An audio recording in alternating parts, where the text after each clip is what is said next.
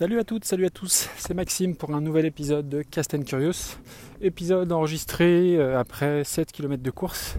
Et j'avais pas prévu d'enregistrer, mais euh, décidément, euh, quand on court, le cerveau travaille et j'ai eu, ben envie de parler de, de, certains sujets et ça m'est venu pendant la course à pied. Donc Bertrand Soulier a raison, quand on court, il se passe plein plein de choses au niveau, au niveau du cerveau. Bref, alors pour la petite histoire, j'ai publié un épisode hier mais euh, ce que je suis en train d'enregistrer actuellement, je pense que je vais différer la, la publication parce que je ne euh, veux pas être trop, présent entre guillemets. Et puis je pense que dans le podcast aussi, il faut savoir euh, créer le manque.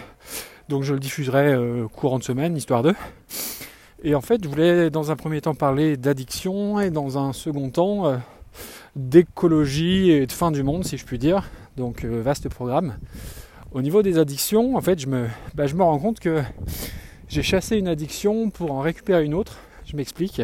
Alors pour ceux qui m'écoutent depuis le début de mon streetcast, j'avais commencé par des épisodes sur euh, euh, la façon dont j'ai arrêté de fumer. Et oui, j'en ai, pas repris, bien évidemment.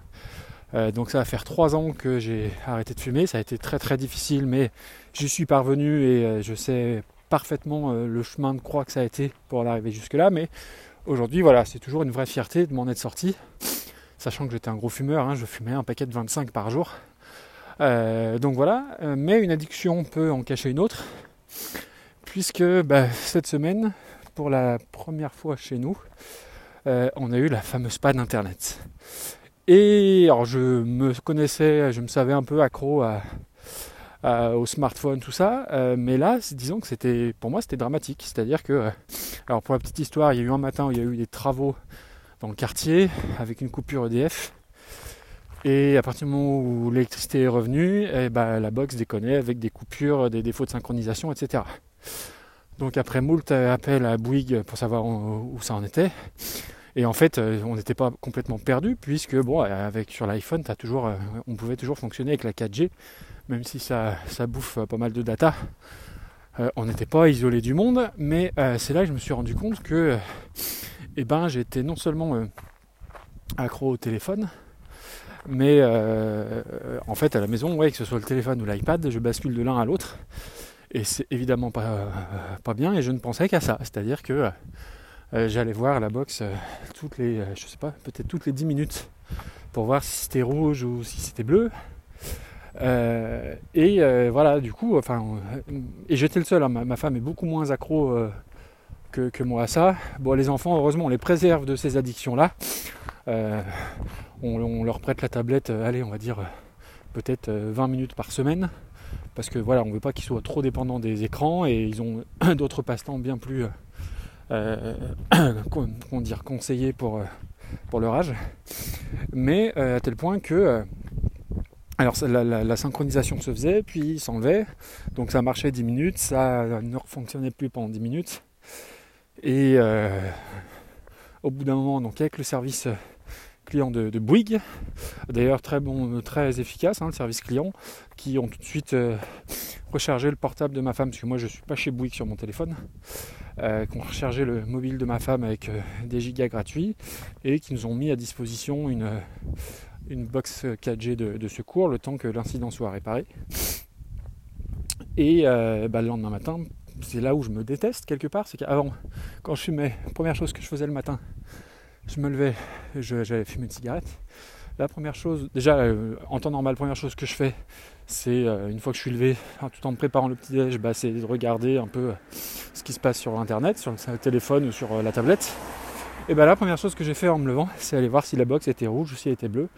Et, et c'est très con, parce qu'on peut tout à fait vivre euh, sans, internet tout le temps. En plus, euh, enfin voilà, euh, je, lis beaucoup, donc j'aurais pu trouver une autre occupation, bien évidemment.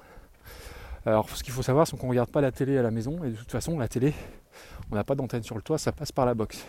Donc, qui dit pas de box, dit pas de télé, mais ça en soi, c'est pas grave, quoique on y, reviendra plus tard. Donc voilà, je me suis rendu compte que j'avais une véritable addiction à, Internet. Alors, ma femme me le disait déjà, était tout le temps sur le téléphone. Alors, oui, c'est vrai, sauf à table où clairement euh, je m'impose de poser mon téléphone loin. Euh, donc voilà, c'est pas bien. Il faut que, il faut essayer de réagir par rapport à ça. Alors je sais qu'il y a des, il y a des ouvrages, des bouquins qui existent là-dessus. Je crois que c'est un dénommé Corben qui avait sorti un, un livre sans sortir, enfin comment dire, sortir de la dépendance au smartphone ou autre, mais c'est au-delà du smartphone, c'est même la possibilité de me dire punaise, on va pas pouvoir regarder Netflix ce soir avec telle série. Voilà, donc c'est tout un ensemble de choses. Et j'ai trouvé ça relou et, et puis c'est un peu ridicule, faut être honnête. Donc, donc voilà, ça c'est la première chose, qui n'a pas de lien forcément direct avec le second élément, quoique, quoique, quoique. Euh, en fait, voilà, cette semaine, euh, j'étais en déplacement, donc du coup à l'hôtel.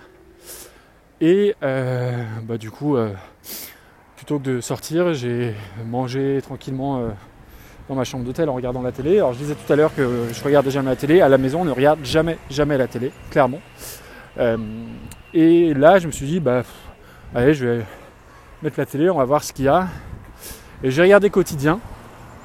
Alors quotidien, je, sur, le, sur la forme, je déteste. Je déteste parce que je trouve que... Alors excusez-moi, il y a un petit, peu de, bruit. Parce que je trouve que c'est la quintessence du milieu bobo parisien, euh, donneur de leçons. Et je les trouve euh, souvent très méprisants, souvent hautains, qui tirent sur des proies faciles et euh, de l'humour un peu lâche quoi. Et bon, j'ai quand même regardé parce que c'est on va dire que c'est toujours moins abétissant et avilissant que, et abrutissant pardon, que, que l'autre débile d'Anouna. Donc j'ai regardé. Et là, je suis tombé sur le. Euh, donc, euh, était invité euh, l'ancien ministre de l'écologie. Alors, je crois que c'est Yves Gégaud, je suis pas sûr du nom de famille. désolé pour si j'écorche son nom ou si je me plante carrément, mais qui sortait un livre en gros sur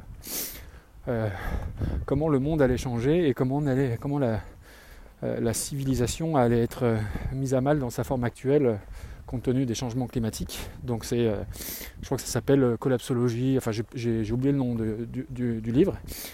Et alors ça, plombe l'ambiance clairement et si vous êtes un peu flippé de tout ça, n'écoutez pas la suite parce que j'ai un, enfin, un avis. J'ai une réflexion qui ne va pas forcément dans le bon sens.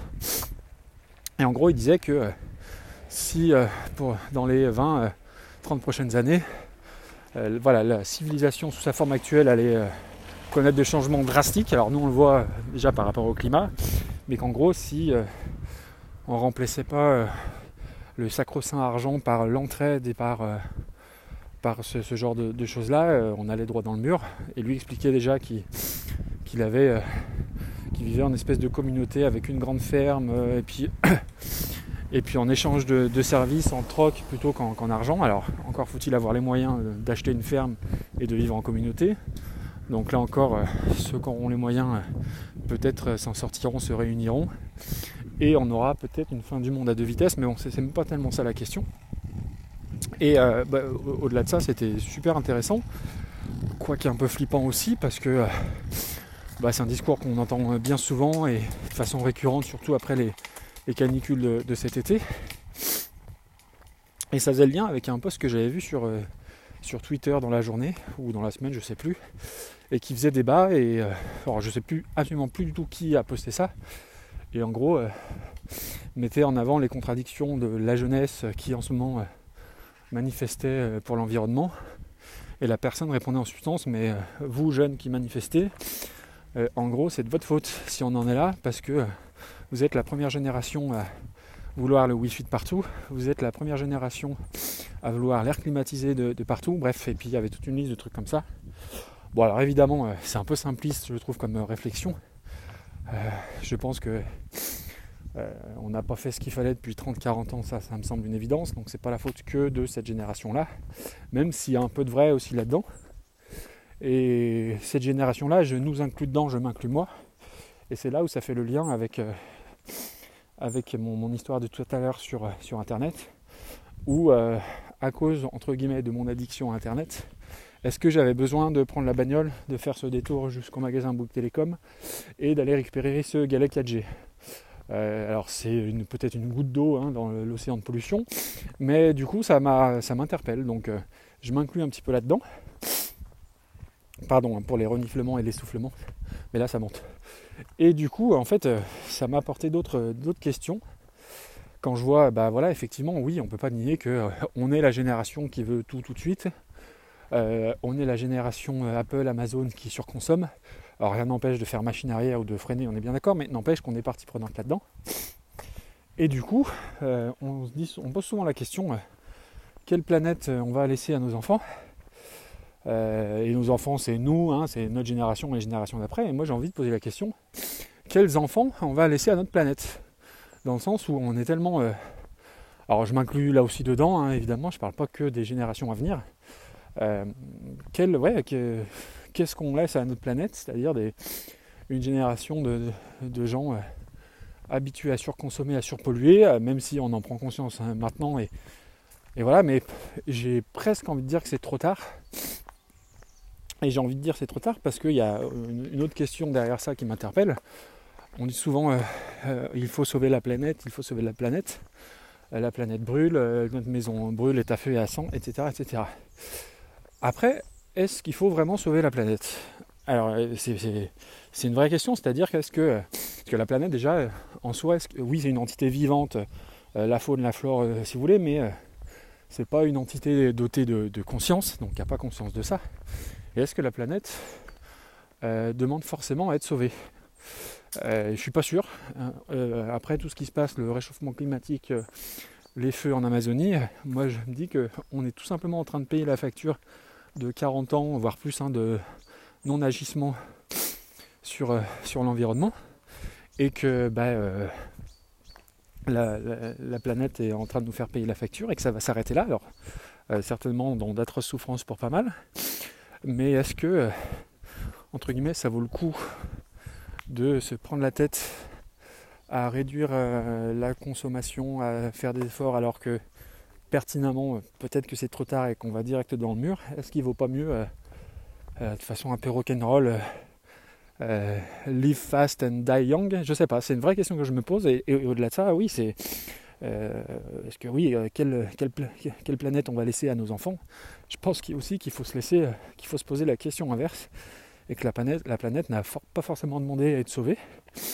Elle a peut-être juste, euh, juste marre euh, bah, de, tous ces comportements relous, qu'elle nous fait payer la facture là, et que tout ça va s'arrêter, et que par définition, alors c'est très égoïste hein, comme, euh, comme façon de penser, je ne dis pas que je pense ça, je dis que c'est une question que je me pose. Et est-ce qu'il ne faut pas finalement laisser la planète se détruire avec nous? Alors après, je ne sais pas si c'est du court, du moyen, du long terme. Quelque part, je me dis, euh, j'espère peut-être le plus long terme possible. D'un autre côté, plus ce sera long, plus ce sera douloureux. Euh, voilà, donc c'est une question que je pose euh, comme ça. J'y connais rien, je suis absolument pas calé sur la collapsologie, les théories l'écologie ou autre. À notre humble niveau, on essaie de, faire des efforts, on essaie de faire ce qu'il faut, mais voilà, c'est des questions que, je me pose et le témoignage, le témoignage pardon, d'Yves Gégo et de sa prophétie de collapsologie m'a interpellé par rapport à ça. Donc voilà, si vous avez un avis là-dessus, je serais curieux de le connaître. Alors attention, hein, je joue pas la provoque, euh, je suis pas du tout climato-sceptique ou tout ça, et je dis pas qu'on va tous mourir dans d'atroces souffrances, je, n'en sais absolument rien. Je dis juste que par rapport aux, tonnes de messages qui sont parfois un peu culpabilisants, euh, oh là là, t'as pris la bagnole, oh là là, t'as fait ci, oh là là, t'as fait ça, oh là là, tu consommes trop d'eau, oh là là. Est-ce qu'il ne faut pas juste se poser la question euh, Est-ce que de toute façon, alors c'est un peu facile de se dire que c'est trop tard et qu'on va surconsommer, c'est pas tellement ça le sujet, mais c'est juste de se dire, de toute façon, euh, la planète est en train de nous faire payer la facture, qu'elle s'en fout qu'on la sauve, et que, euh, et que bah voilà, plutôt que de continuer à, essayer de vivre malgré nous parce que sa théorie de, d'entraide ou autre, euh, très bien, mais il y a quand même euh, un profond euh, fossé entre les riches et les pauvres sur la planète et que seuls les riches s'en sortiront. Et du coup, est-ce que c'est pas pire que de, que la, que de s'arrêter de façon assez dramatique, mais tout le monde en même temps, une bonne fois pour toutes, dans les mêmes conditions Voilà. Question que je lance comme ça au débeauté. Voilà, donc c'était un peu glauque comme, épisode. Mais euh, voilà, le cerveau fonctionne à plein tube quand on court et ça m'a apporté toutes ces réflexions-là. Alors, euh, c'est peut-être très con comme réflexion, euh, j'en conviens peut-être. Encore une fois, j'ai aucune, aucune, légitimité, aucune légitimité, c'est dur à dire ça, aucune légitimité sur le sujet. Mais voilà, je trouvais que c'était suffisamment intéressant pour vous en faire part. Donc voilà, je lance, je lance la question. Et puis peut-être qu'il y a déjà des gens qui ont théorisé là-dessus, il existe peut-être déjà des articles, des bouquins, auquel cas si vous si vous avez des sources, des liens, je suis plutôt, je suis plutôt preneur, pourquoi pas? Voilà, donc c'est tout pour aujourd'hui. Euh, je tâcherai de revenir avec un sujet peut-être un peu plus gai la, prochaine fois. Euh, toujours est-il que je vous souhaite une bonne journée à toutes et à tous et je vous dis à très bientôt pour un prochain numéro. Ciao ciao